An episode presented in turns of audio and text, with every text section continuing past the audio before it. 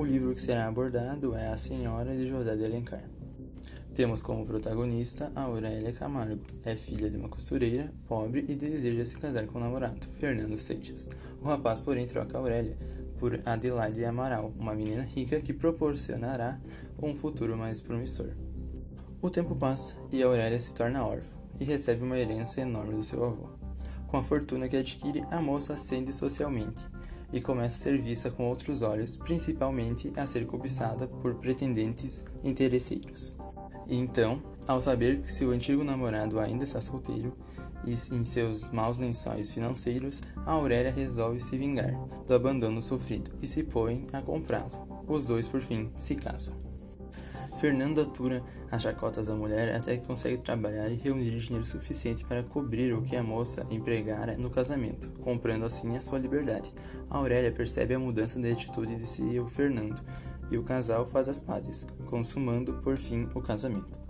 A grande reviravolta da obra se dá quando a personagem Aurélia é apresentada como uma moça meiga, apaixonada, dedicada e, após o abandono do namorado, se torna fria e calculista e por sua vez, Fernando percorre o caminho ao verso. Começa a história como um interesseiro em busca de um bom casamento arranjado e termina o relato como um homem trabalhador que consegue a redenção. Em sua obra, José de Alencar demonstra sua preocupação com a importância que a sociedade burguesa dá ao dinheiro. O ator sublinha de que forma o fator financeiro condena o destino das pessoas.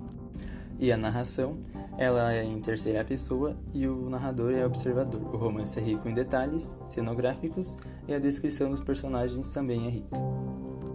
Outro tópico que também pode ser abordado é o contexto histórico, tendo em mente que é o contexto histórico brasileiro em que foi publicado o romance. No século XIX, o público letrado ainda não se encontrava em processo de consolidação era relativamente frequente também, na altura da publicação da Senhora, o casamento por interesses. No entanto, a protagonista Aurélia condena essa prática, sendo movida única e absolutamente por amor, deixando claro que deseja se unir em matrimônio perpétuo com alguém por quem nutrisse de fato afeto.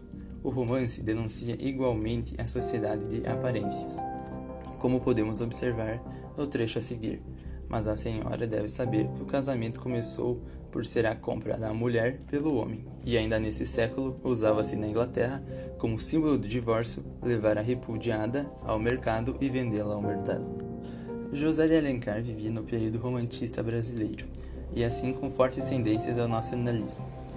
Uh, José de Alencar adaptou os recursos aprendidos uh, com as obras de Oziano e incluindo pinceladas de influência local. Alencar investiu igualmente em uma linguagem repleta de musicalidade, tais recursos já haviam sido experimentados antes. O Guarani, romance publicado antes da Senhora, que teve grande sucesso de público.